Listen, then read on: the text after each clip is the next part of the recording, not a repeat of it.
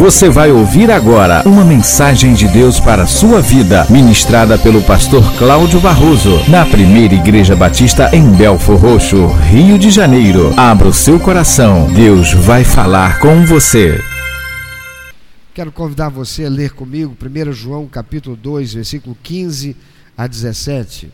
Versão revista atualizada, Ara, Almeida, revista atualizada. Podemos juntos, bem forte?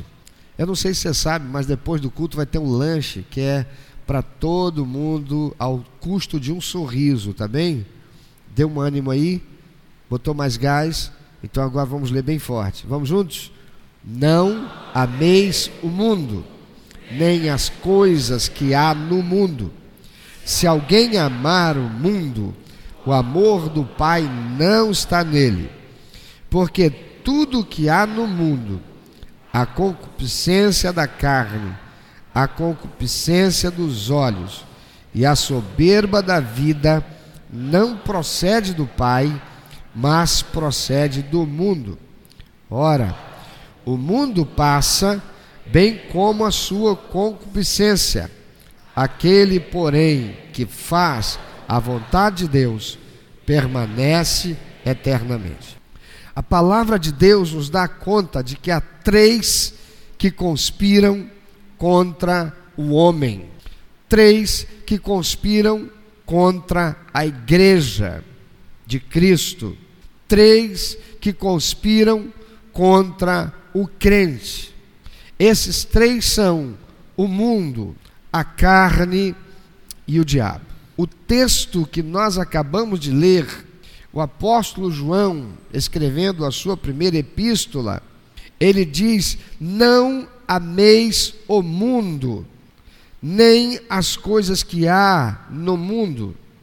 Se alguém amar o mundo, o amor do Pai não está nele. Porque tudo que há no mundo, a concupiscência da carne, a concupiscência dos olhos e a soberba da vida, não procede do Pai, mas procede do mundo. Ora, o mundo passa, bem como a sua concupiscência.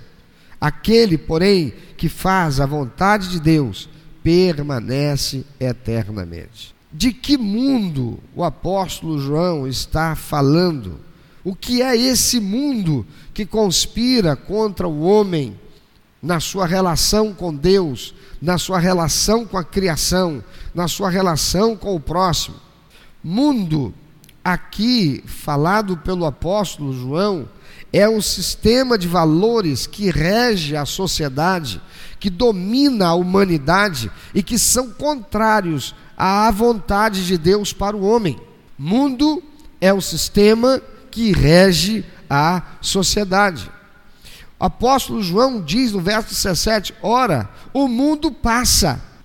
O sistema que rege a sociedade está em constante mudança.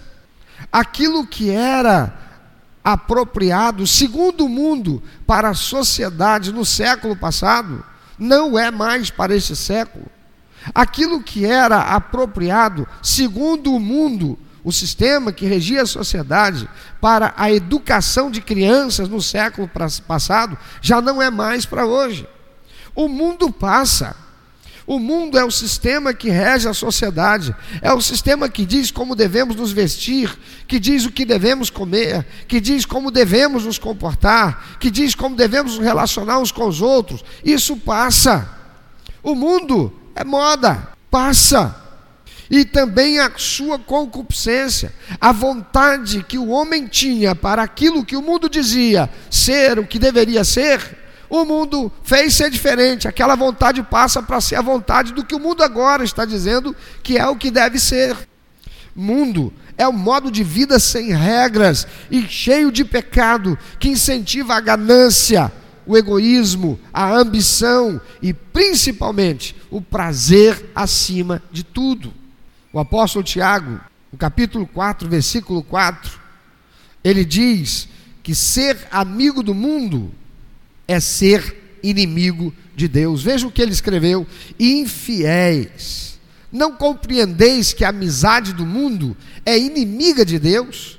Aquele, pois, que quiser ser amigo do mundo, constitui-se inimigo de Deus. E o que é terrível é que o apóstolo Tiago não está escrevendo para aqueles que estavam vivendo sob o mundo, ele está escrevendo para crentes. E está chamando esses crentes de infiéis. Os crentes aos quais ele destinou essa epístola e que se destina a nós hoje, ele chama a muitos daqueles que vestem essa carapuça, que estão nesse contexto, vocês são infiéis. Por quê? Porque vocês não estão compreendendo. Vocês dizem que são crentes, mas a Bíblia está longe de vocês. Vocês não estão lendo a palavra de Deus. Vocês não estão buscando ser educados à luz do que diz a palavra de Deus. Vocês não estão buscando viver por princípios e valores que estão estabelecidos por Deus, estão lá na palavra de Deus. Vocês têm sido infiéis porque vocês não compreendem que a amizade do mundo fazer aquilo que o mundo diz que deve ser feito, ter na sua boca o jargão maldito do não tem nada a ver, é se constituir inimigo de Deus, porque a amizade do mundo é inimiga de Deus. Ou se é amigo de Deus, ou se é do mundo. O mundo conspira para que meu relacionamento com Deus não seja relacionamento, porque Deus não se relaciona com o que é pecado. Deus não se relaciona com um pecador que está em pecado. Porque aquele que se relaciona com o homem é o Espírito Santo que habita o crente, aquele que recebeu Jesus como único eterno suficiente Salvador. Mas a palavra de Deus diz que os nossos pecados fazem separação entre nós e o nosso Deus.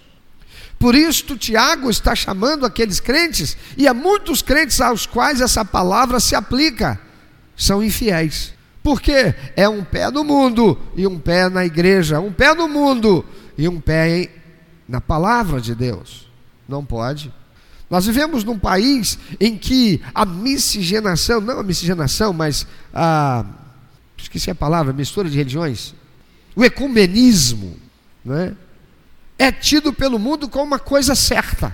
Uma vez eu estava no aniversário da minha irmã e tinha lá uma pessoa que até aquele dia eu me relacionei bem com aquela pessoa, não tinha intimidade com ela, era conhecido daquela casa e a pessoa era uma diretora de escola. Ela voltou-se para mim e disse: Eu gostei do senhor, o senhor é um pastor diferente. Eu falei: Deve ser porque eu me chamo Cláudio Cortes Barroso, brincando com ela. Ela disse: Não, o senhor é diferente. Mas por que, que eu sou diferente? Porque o senhor não tem aquele estereótipo do pastor chato que quer convencer a gente de qualquer jeito a gente a ser crente. E eu queria fazer um convite para o senhor, porque eu tenho certeza que o senhor, por aquilo que eu já percebi, não vai negar. Falei, bom, faça o seu convite. Eu sou diretora de uma escola e eu quero fazer um evento ecumênico. Eu já convidei um padre, eu já convidei um, um babalorixá, eu já convidei uh, um chefe de mesa branca, está faltando só um pastor. O senhor vai, não vai? Eu disse, não. Eu acho que naquela hora ela, ela ouviu aquela música assim: Meu mundo caiu, eu fiquei. A feição dela mudou na hora. Eu disse: A senhora parece que ficou chocada. Falou: É, eu estou decepcionada. Falei, mas por que, que a senhora está decepcionada? Porque, como eu disse, até um, até um segundo atrás, o senhor me parecia uma pessoa tão legal, tão diferente. E agora o senhor está falando para mim que o senhor não vai? Eu disse, claro, vamos, deixa eu explicar para a senhora. O que que eu vou fazer num evento que a senhora quer colocar no mesmo lugar um padre catolicismo, um babalorixá, um banda, candomblé, um chefe de mesa branca que é espiritismo kardecista, e um pastor evangélico. É porque todos os caminhos levam a Deus. Eu disse para ela: não, senhora. Dentro desse contexto que a senhora está dizendo, não leva, não.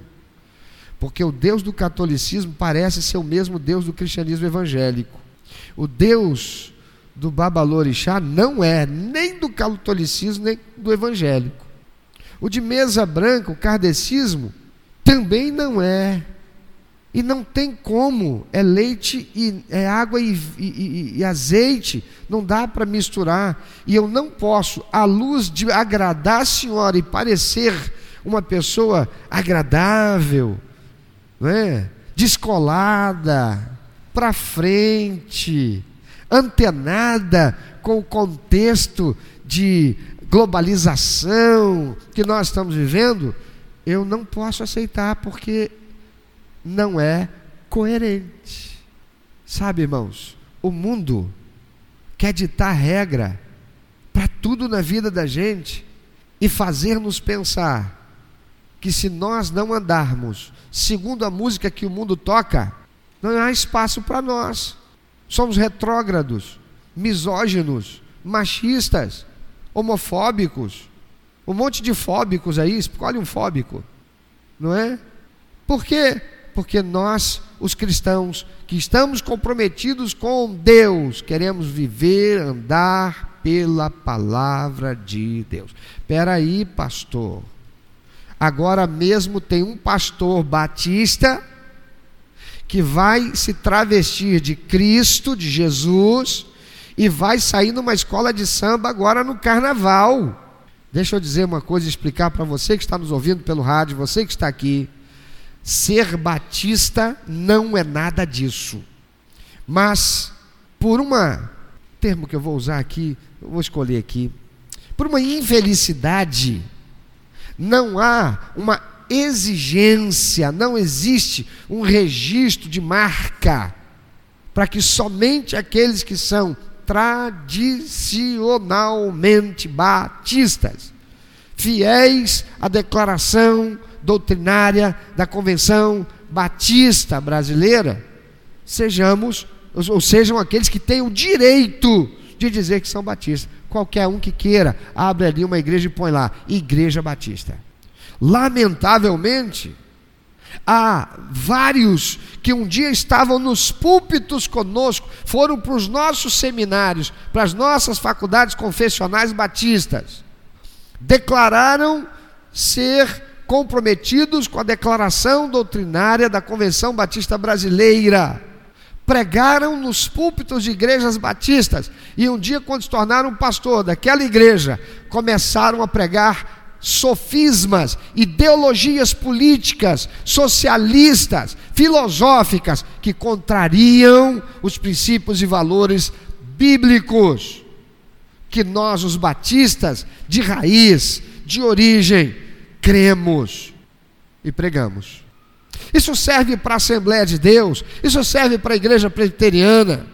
Os evangélicos e aqueles que vieram do protestantismo, ah, aqueles que estão por aí se dizendo pastores, porque ser pastor no nosso país, onde há liberdade de expressão religiosa, graças a Deus, onde há democracia, graças a Deus, onde cada um pode ah, declarar-se em fé a alguma coisa, ainda que seja lá, o meu Deus é o burro. Ele tem o direito, mas isso gera muita confusão, não gera? Até um tempo atrás, até um tempo atrás, a Igreja Católica era respeitada.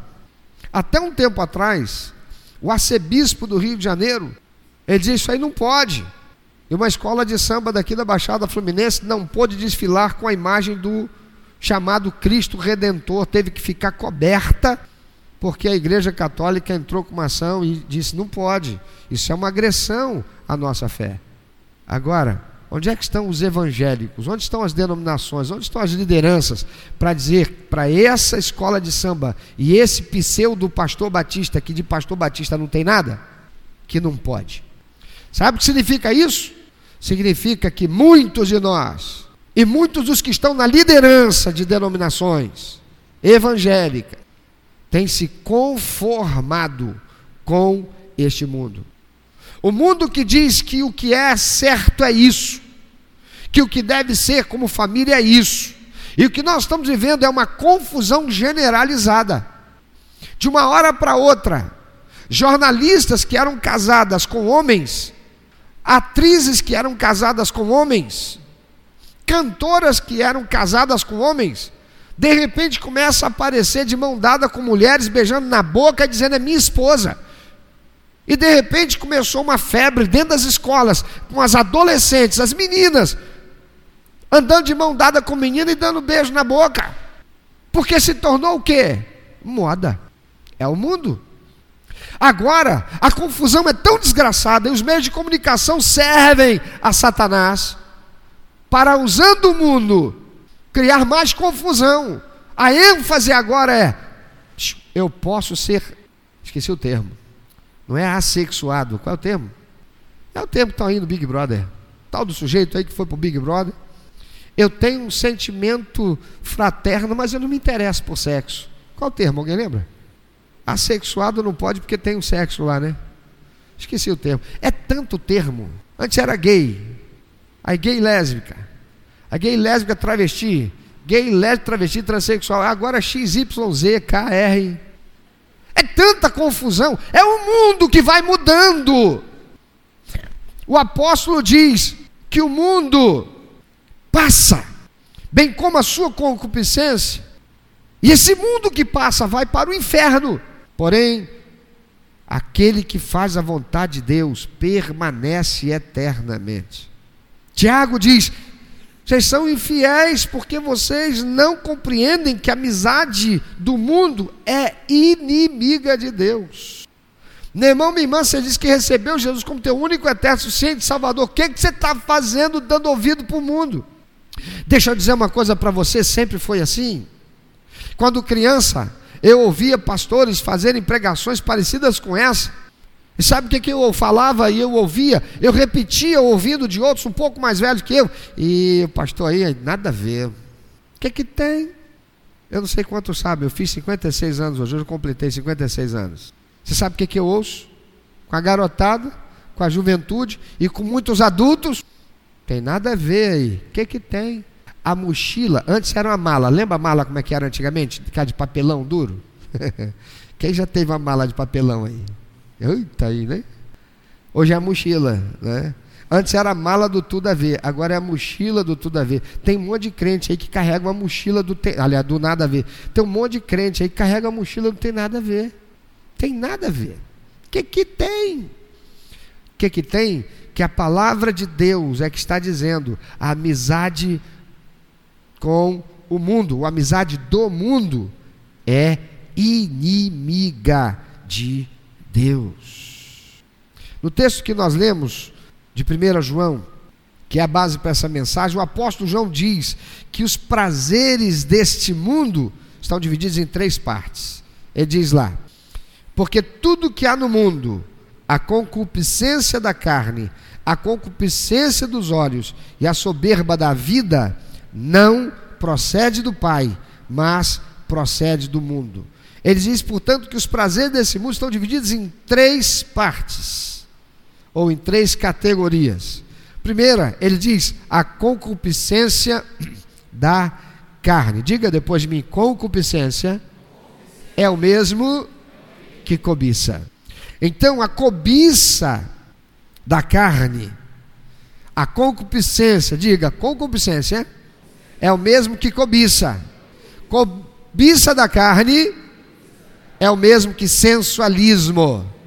O que é sensualismo? Cobiça da carne. Sensualismo, cobiça da carne, concupiscência da carne, é o desejo carnal. E amados, o desejo carnal é uma necessidade legítima do nosso corpo. Ainda hoje pela manhã, fazendo um estudo com a igreja a respeito das quatro palavras gregas e que foram traduzidas para o português como amor. Uma delas, a primeira que hoje nós abordamos, qual foi? Eros. E de Eros vem a palavra erótica. Tem muito crente que diz, é erótica, hum, essa coisa aí é coisa do capeta, isso é coisa do diabo, é coisa do cramunhão, isso é coisa do coisa ruim. Está em que mundo, em que planeta que essa pessoa está? Porque Eros foi feito por Deus. Não o Eros, Deus da mitologia grega, mas o sentimento que nos leva a ter desejo pela satisfação de necessidade carnal. Então, o desejo carnal é uma necessidade legítima do nosso corpo. Mas quando são estimulados, ou quando esse desejo é estimulado, quando esses desejos se tornam excessivos a ponto de nos levar a cometer pecado, aí é que é o problema. Como falei pela manhã, faca pode cortar uma manga, descascar uma laranja, que beleza, né? Preparar uma carne cortando em ah, bifes, mas também pode ser utilizada para praticar coisas ruins, um assalto, ferir uma pessoa. Da mesma forma, o desejo carnal, que é uma necessidade legítima do nosso corpo, se estimulado excessivamente, se torna algo mal e nos leva a pecar. Então desagradamos ao Espírito Santo, que é o Espírito de Deus, que é puro. A concupiscência da carne é o que? Cobiça, relacionado ao sensualismo. É a ênfase nas questões sexuais. Como o mundo enfatiza sexo, não é não? Você está dirigindo, tem um outdoor lá para vender material de construção, tem uma mulher linda, talvez até numa pose bem sugestiva, que remete a sexo. Qual é a roupa com que as mulheres andam na rua e que nem estão indo nem vindo de academia? Que estimula sexo.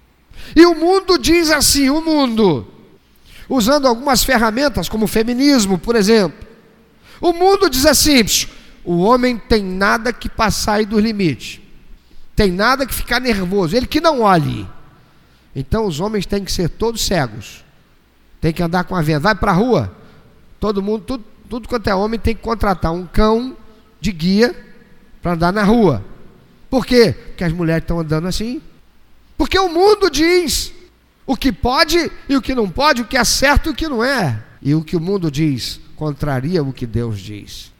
E por causa disso há tanta confusão no mundo, tanta confusão na sociedade, tanta malignidade inserida no nosso contexto de relacionamento social. O apóstolo também diz a respeito da segunda categoria, que é a cobiça dos olhos. Ele diz: porque tudo que há no mundo, a concupiscência da carne, a cobiça dos olhos. O que é cobiça dos olhos? Repita depois de mim, por favor. Cobiça dos olhos é o materialismo, é o desejo desenfreado de possuir o que não precisamos ou que não pertence a nós. Olha só, não é incrível que por mais que sejam mortos jovens, adolescentes e até adultos envolvidos com tráfico, esse troço não acaba? Há uma incursão no morro, numa comunidade Mata-se 10, 15 jovens que trocam tiros com a polícia porque estavam a serviço do tráfico. Amanhã acabou o tráfico? Naquele lugar? Tem mais 10, 15 no lugar. Por quê? Concupiscência dos olhos. Eu quero ter o que os outros têm.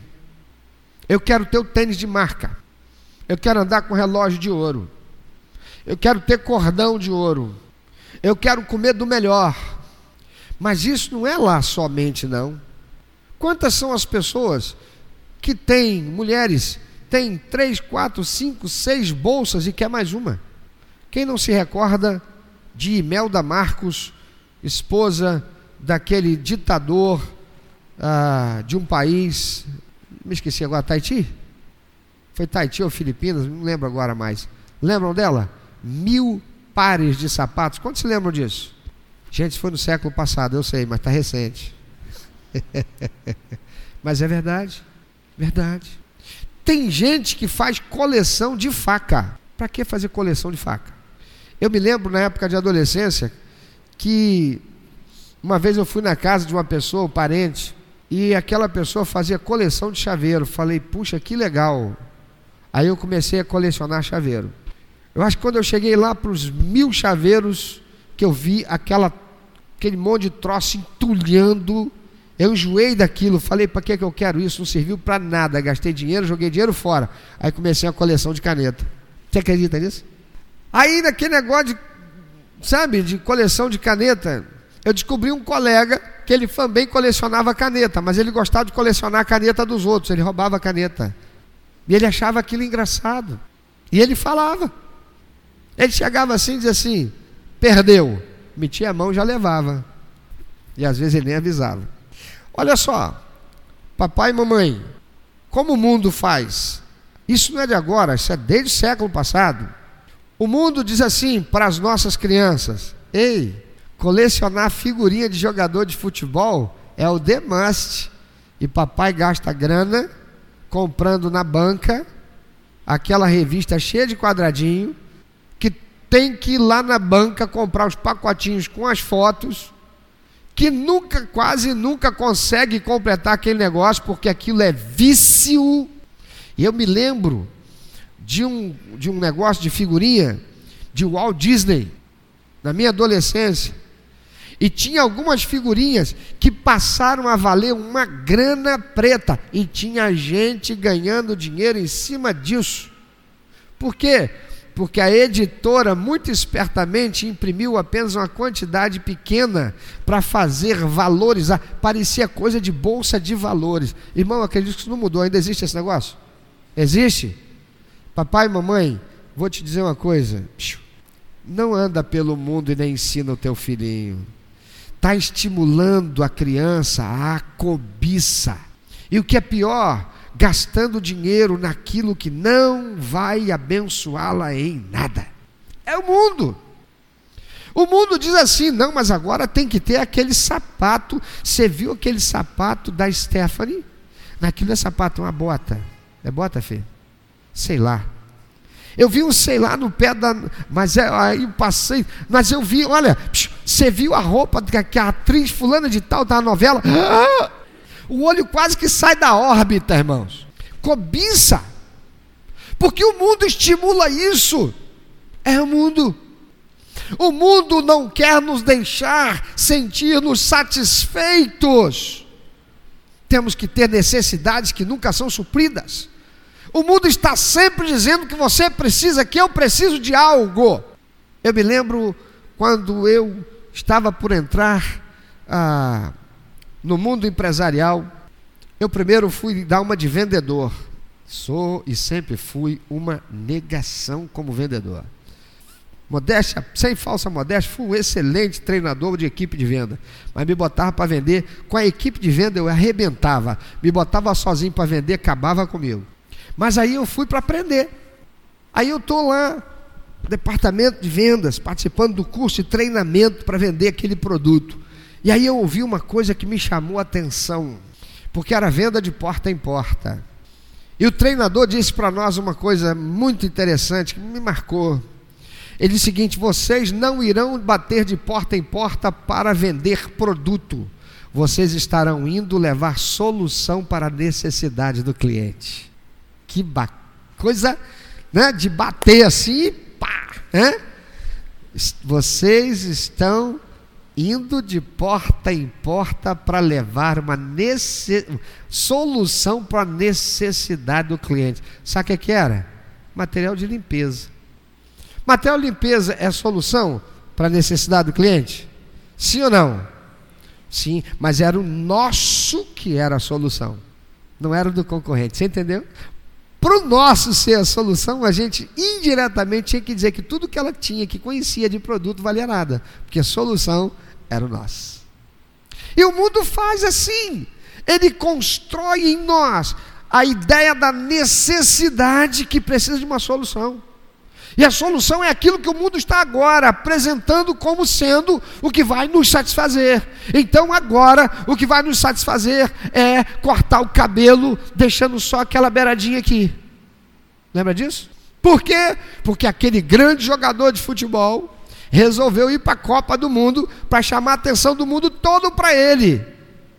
E na verdade o que ele fez foi fazer o mundo inteiro copiá-lo. Por quê?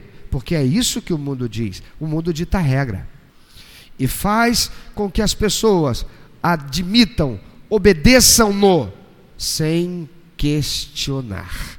Por isto é que o apóstolo Tiago está dizendo: vocês são crentes, vocês são infiéis. Vocês não sabem que a amizade do mundo é inimiga de Deus? Então, como é que vocês estão se deixando ser conduzidos por ele?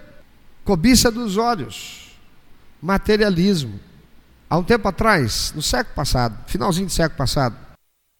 Interessante esse negócio de dizer, né? Eu sou do século passado. Tem 20 anos só que mudou o século, né, irmãos? Foi um dia desse. Não sei se foi no século passado, se já foi nesse século. Mas eu me lembro de uma propaganda na televisão. A televisão é o instrumento disseminador do mundo, doutrinador do mundo. E a propaganda era de um determinado modelo de veículo, de automóvel. E o garoto está indo para a escola com o papai, no carro do papai, que já não é o carro do ano. Aliás, irmão, deixa eu dizer uma coisa para você. Corsa já foi carro do ano. E já saiu da linha de fabricação. Não se fabrica mais Corsa. Você sabia que Fusquinha já foi carro do ano? Não se fabrica mais Fusca, não é? Tua esposa ainda é do ano, irmão? É o mundo que diz, não, isso aí já passou. E aquele garoto está indo para a escola. Peraí, deixa eu perguntar também. Seu marido ainda é do. Hein, mano? Ou também já passou? Porque não é só a mulher, né? Ainda é do ano, seu marido. Aí o garoto está indo para a escola com o pai, ele diz assim: pai, é, não me deixa aqui na esquina. E o pai para o carro, o garoto desce do carro, nem dá um beijo no pai, não dá um abraço no pai, ele abre a porta correndo para sair do carro. E ele vai em direção à escola. E a escola tem uma escada com alguns degraus vindo da rua, sem interessante, aquela escola não devia ser no Brasil, porque não tinha nem muro. Sabe escola dos Estados Unidos? Você olha assim, aquelas casas que você olha que você não tem muro, não tem grade, não tem nada. Pois é, que é para ficar exposto mesmo. Aí tem aquelas escadas e a porta de entrada do prédio da escola. E aí o garoto, esse garoto, ele vai, ele sai do carro, não despede nem do pai, não dá um beijo, não dá um abraço, não diz um oi, o pai sai correndo, como quem diz assim, eu não quero ser visto. Eu não quero que vejam a mim com meu pai, no carro dele. Então ele vai para a escada, ele, ele encontra lá um colega, e aí eles olham para a calçada em frente à porta da entrada da escola e eis que para o carro do ano da propaganda. E o garoto sai feliz cumprimentando o pai e todo garboso. Ele vem entrando.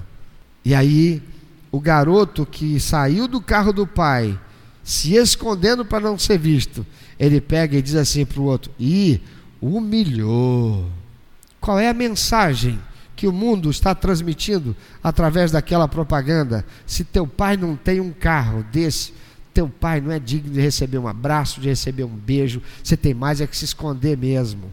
Se sinta humilhado, porque você não pode andar num carro do ano, teu pai não pode ter. Irmãos queridos, a concupiscência dos olhos é o materialismo. Eu quero te perguntar, no ano de 2019, quantas vezes você trocou de aparelho celular e não foi porque te roubaram?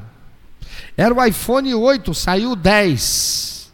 Aí você já fica coçando para comprar. Eu fico aterrorizado quando eu vejo, irmãos, a propaganda, aliás, propaganda não, o jornal que de vez em quando mostra isso, lá no Japão, no, no país não sei o quê, a fila dobrando o quarteirão, as pessoas aglomeradas na porta da entrada da loja da Apple, esperando a abertura para correr e ser dos primeiros que vão comprar aquele aparelho. Psh, ei, por que do desespero? Um aparelho, inclusive, que custa uma grana preta, é mais caro que um, que um, computador, mais caro que um notebook.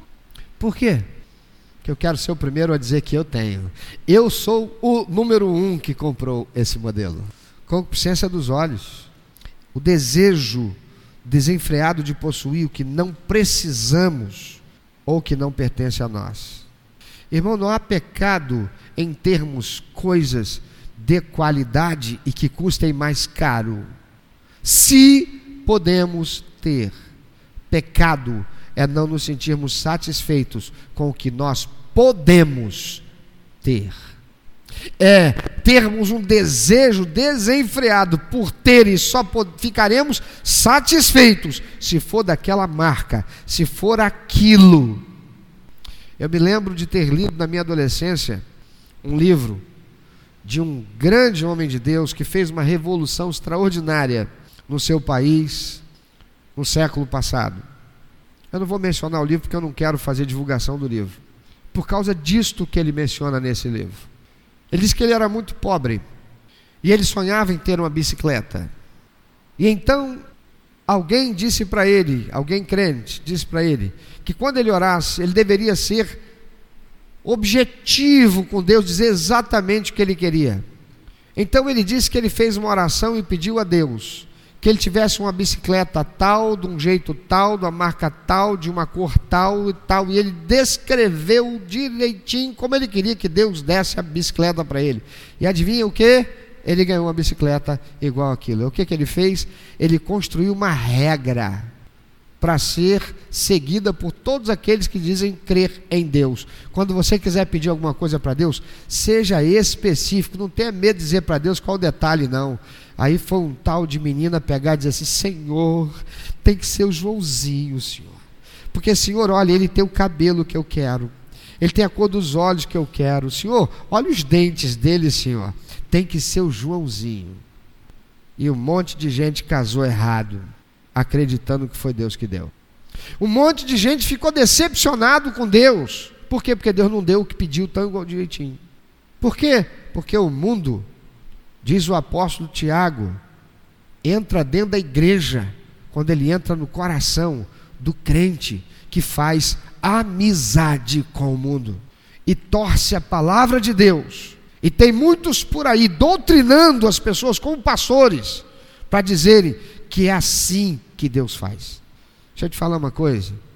Deus não está restrito, limitado, preso ao que o homem diz a respeito dele.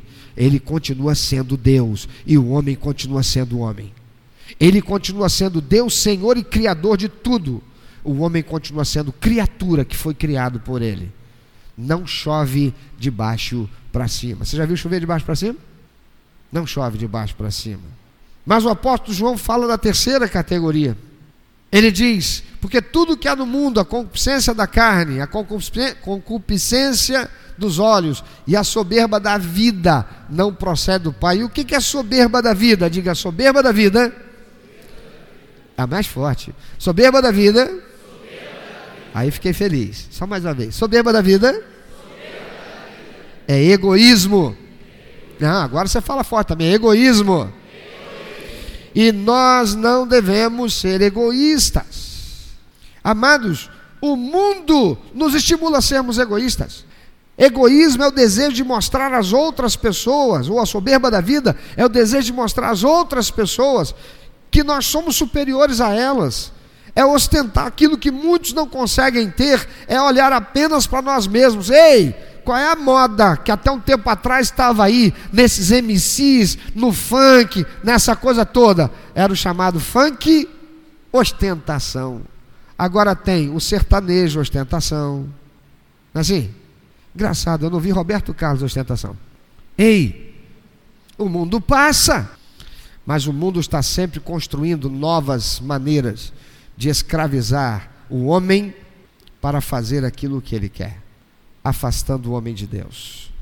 Quem aqui já não viu uma criança, quando criança, dizendo para outros assim: Eu tenho, você não tem. Quem aqui já não viu isso? Quantos são os pais crentes que estão ensinando para os seus filhos a ficarem felizes com aquilo que podem ter? Deixa eu te falar uma coisa. Eu fui criado na roça, na minha casa não tinha energia elétrica, não havia geladeira, não havia máquina de lavar, a minha mãe passava roupa num ferro de passar roupa que era desse tamanho. Tinha que colocar fogo na madeira, torná-la brasa, então juntava a brasa e colocava dentro daquele ferro de passar, que era ferro, por isso se chama ferro de passar, porque era de ferro para então passar roupa. E você já deve ter visto garotos vendendo amendoim na rua e fazendo assim com aquela lata toda cheia de furo. Assim era também com ferro de passar, porque ele tinha furos. Tinha que de vez em quando fazer assim para poder arejar o carvão, para reacendê-lo, para não ter, perder o calor. Eu nunca tive um carrinho de corda. Eu fazia meus carrinhos, sabe de quê? Naquele meu tempo de criança, tudo quanto era remédio líquido ou em drágia, comprimido, vinha em vidro. Não tinha essas embalagens que temos hoje de papel alumínio e que são embaladas a vácuo, não existia isso. Sou do século passado, né? E na boca daquelas garrafinhas ia uma tampazinha de, plástico, de borracha. Quem se lembra disso? Quantos aqui? Ah, eu não estou sozinho. Cadê gente aí do século passado? Levanta essa mão também. pois olha aqui, eu pegava aquelas tampinhas, pegava pedacinho de arame, colocava uma tampinha do lado, a tampinha do outro, pronto, acabei de fazer um eixo de carro. Pegava uma tabuinha de caixa de, de, de verdura, você já deve ter visto caixa de verdura. Eu arrancava uma tampinha, da, uma tabuinha daquela, pegava um prego de cerca, já viu prego de cerca? De prender arame de cerca? Ele é assim. Pegava um prego daquele, batia lá, o outro, e enfiava aquele ferrinho, colocava as tampinhas, uma de cada lado, pronto. Acabei de fazer a carroceria de um caminhão com eixo e rodinha. Pegava lata de óleo. Quantos lembram da lata de óleo? Como é que ela era? Ela era retangular, cortava ela no meio com a serrinha de meu pai. Pegava e pintava a janela do carro, do caminhão rebatia as bordas da lata. Muitas vezes cortei meu dedo fazendo isso. Pegava preguinho e pregava aquilo naquela, naquela madeirinha. Pronto, acabei de fazer a cabine do caminhãozinho. Eu ia no charco e cortava taboa. Alguns chamam de tabua. Sabe o que é tabua? Cujo pendão a gente usava para fazer travesseiro. Eu cortava e fazia o feixe de lenha, de toras e eu amarrava naquela carroceria. E agora eu tinha uma carreta que estava puxando tora. Eu pegava um pedaço de barbante que vinha amarrado naquele papel de carne no açougue, que a carne do açougue vinha de papel grosso. Você lembra daquilo? Você não viveu nada, você não teve infância. E aí eu amarrava e ficava andando com aquilo. Era meu carrinho, eu fazia. Eu brinquei de ferrinho que roda, conhece? pega aquela roda de ferrinho ou pegava uma roda qualquer de ferro que fosse, metal que fosse, pegava um ferrinho mais comprido, entortava a ponta dele, jogava no chão e ia rodando, brincando com aquele negócio. Quem já brincou disso aí? Levanta a mão. Você teve infância. O que de Lúcia? Até você, de Lúcia. Vovó tem história para contar. Mas deixa eu te dizer uma coisa. Porque o mundo passa. Um dia chegou um primo lá em casa, já era adulto. E ele chegou com um protótipozinho de Ford 1929. Sabe o que é a Ford 29? 29? Em filme de época você vê, o pessoal chamava de Fubica. O motor era um motor de dois tempos, você tinha que colocar uma, uma manivela e você tocava. Já viu isso em algum filme? Filme de gangster americano, lembra? Bonnie and Clyde, isso é do tempo do Silva e tocava lá e o motor pegava, aí o carro começava a fazer assim. Clac, clac, clac, clac, clac, clac, Por isso chamava-se clac, clac, clac, clac. É? Ele levou um protótipozinho desse em brinquedo. Só que ele era movido a pilha. E ele abria a porta. E na, na, na, na, na no, no, no, manche, não, no, no, no coisa de passar marcha ali, que eram, uns carros eram ferro, né? de passar marcha, ali você empurrava para frente, você ligava ele. E aí botava no chão, ele era um carrinho de bate e volta, ele andava para lá, ele batia numa, na parede, ele rodava para um lado, aí ia para o outro. Quando eu vi aquilo, meu olho brilhou. Porque meu pai tinha um Ford 1929. Era o carro que papai tinha. Nós estávamos em 1900, na década de 60, o carro do meu pai era de 1929. Pensa nisso. Meu olho quase saltou da órbita. Por quê? Por causa daquele carrinho. E sabe o que aconteceu? Aquele primo levou para mostrar para o meu pai, que se lembrou do meu pai, quando foi numa loja, disse: Eu vou comprar isso aqui, eu vou levar para o meu primo Marino para ele poder ver. Ele só levou para o papai ver. Só que junto do papai, quem estava lá em casa era eu. Três dias depois, aquele meu primo voltou para o Rio de Janeiro. Ele já era um adulto casado. Sabe o que ele fez com aquele carrinho? Levou de volta. E quando ele chegou na porta, no portão lá de casa, que ele saiu, eu fui para debaixo da cama de mamãe e papai, e eu chorei até dormir cansado debaixo da cama. Por quê? Por causa da cobiça dos olhos eu queria ter para mim. Porque eu não podia ter para mim, meu primo levou, levou embora, eu não vou mais poder brincar com aquele carrinho. Eu não podia mais ser feliz, porque a minha felicidade estava em ter aquele carrinho. Amados, isso independe do tempo, isso independe da era. Já lá no princípio da era cristã, o apóstolo João está dizendo: a concupiscência dos olhos, a soberba da vida, não procede do Pai, mas procede do mundo. Eu tenho, você não tem. Ele chega com o carro, porque agora ele comprou o carro, trabalhou, que legal. Conquistou, que legal, mas ele faz questão de passar lá onde ele mora, onde os outros não têm, e para, porque ele quer ser visto como aquele que tem, soberba da vida. E como há soberbos, como há pessoas que se dizem humildes, mas são soberbas, como há pessoas que dizem ser simples, mas gostam de aparecer. Conhece alguém assim? Que não seja você? É o desejo de mostrar às outras pessoas que somos superiores a elas. Soberba da vida porque eu sou branco e você é preto.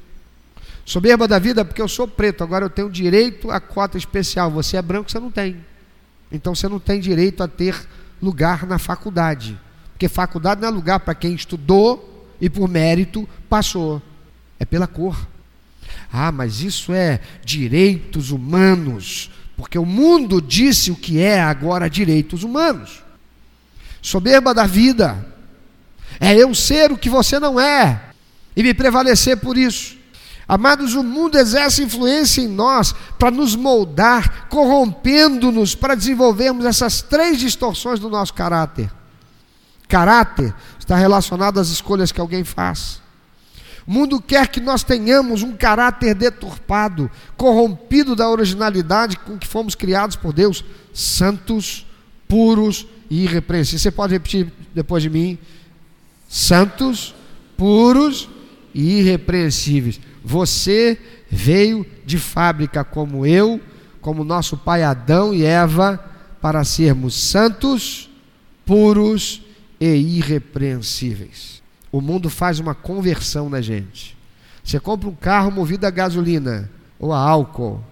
Você vai lá numa loja e faz uma conversão para gás. O mundo faz uma conversão na gente. Ele quer fazer uma conversão na gente. Para não sermos santos, não sermos puros, não sermos irrepreensíveis. E nós nos tornamos assim, pecadores. Mas deixa eu dar uma boa notícia para você. Jesus Cristo veio a esse mundo. Ele não foi corrompido pelo mundo. Ele morreu santo, puro e irrepreensível. E ele nos deu poder a todo aquele que nele crê e o receber como único eterno suficiente Salvador, para sermos tornados santos, puros e irrepreensíveis. Porque isso está no âmbito da nossa escolha.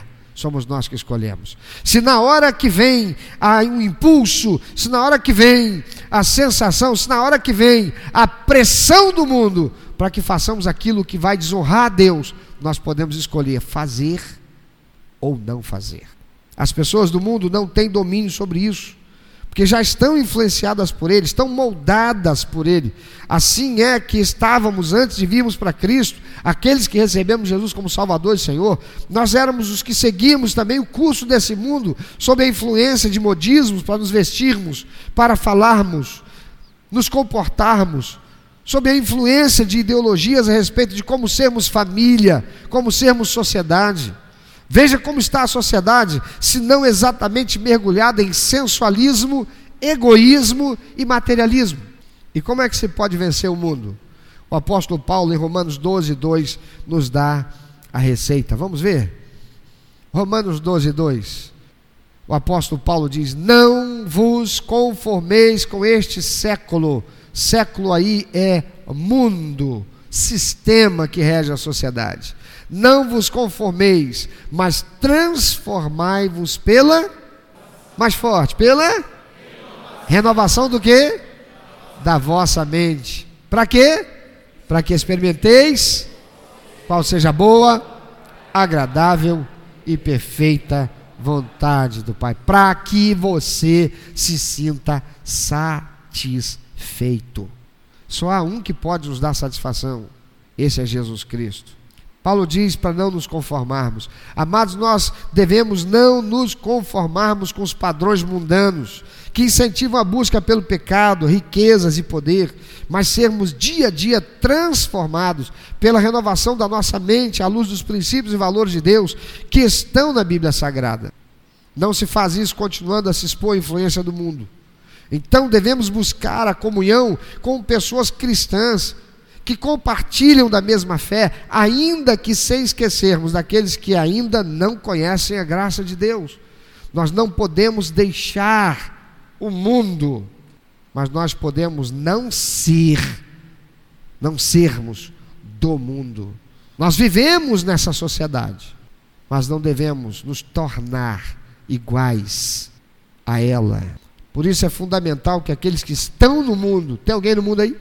Além de mim? Alô? Tem alguém que quer holograma? Desapareça. Quem mais aí está no mundo como eu? Está no mundo? Mas é fundamental não sermos do mundo. E aqueles que estão no mundo, mas não sendo do mundo, precisam dar testemunho da salvação. Através de atitudes, palavras, ações que denotem que não pertencem ao mundo, mas pertencem a Cristo Jesus que nos salvou do jugo, do domínio do mundo. Isso não significa que devemos ser chatos, nem intolerantes com as pessoas, mas testemunharmos do Evangelho com amor e sabedoria. Lembrando o que disse Jesus, que em algumas situações isso se tornará impossível. Porque ele disse: Ó, a partir de agora, por minha causa, haverá conflito entre pai e filho sogro e, so, sogro e nora, sogra e nora, irmãos e irmãos, por quê? Porque um quer seguir o mundo, o outro quer seguir a Cristo. E a palavra de Deus pelo apóstolo Paulo diz que nós não devemos buscar julgo desigual. O que é julgo? Estar debaixo de uma obediência, estar debaixo de uma autoridade, melhor dizendo. Ou eu estou debaixo da autoridade de Cristo, da palavra de Deus, ou eu estou debaixo da autoridade do mundo. E deixa eu dizer uma coisa: o mundo não se importa que eu e você estejamos na igreja, que sejamos cristãos, que tenhamos a Bíblia, desde que a gente faça o que ele diz que é certo. A gente até não precisa concordar com tudo que ele fala, basta que a gente concorde com uma boa parte do que ele diz. Basta que sejamos aqueles crentes que dizem: Pô, mas isso aí não tem nada a ver, pastor. Ah, mas isso aqui da Bíblia precisa ser interpretado à luz do contexto do século 21 que nós estamos. João, o apóstolo, nesse texto que lemos, afirma: se alguém, 16, 17, o mundo passa, bem como a sua concupiscência, aquele, porém, que faz a vontade de Deus permanece. Se alguém amar o mundo, diz ele, o Pai não está nele. Se alguém amar o mundo, o Pai não está nele. E ele diz que o mundo passa bem como a sua concupiscência, a cobiça. Aquele, porém, que faz a vontade de Deus, permanece eternamente, vai para o céu. Você pensa um pouquinho sobre isso?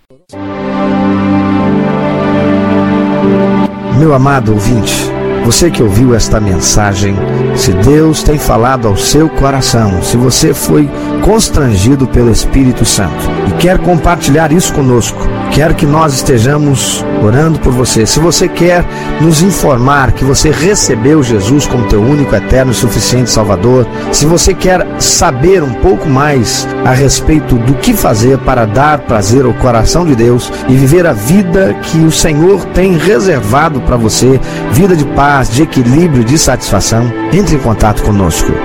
Ligue para nós. Anote, por favor, é 21 2761 1059. 21 2761 1059. Entre em contato conosco. Deus quer continuar falando com você.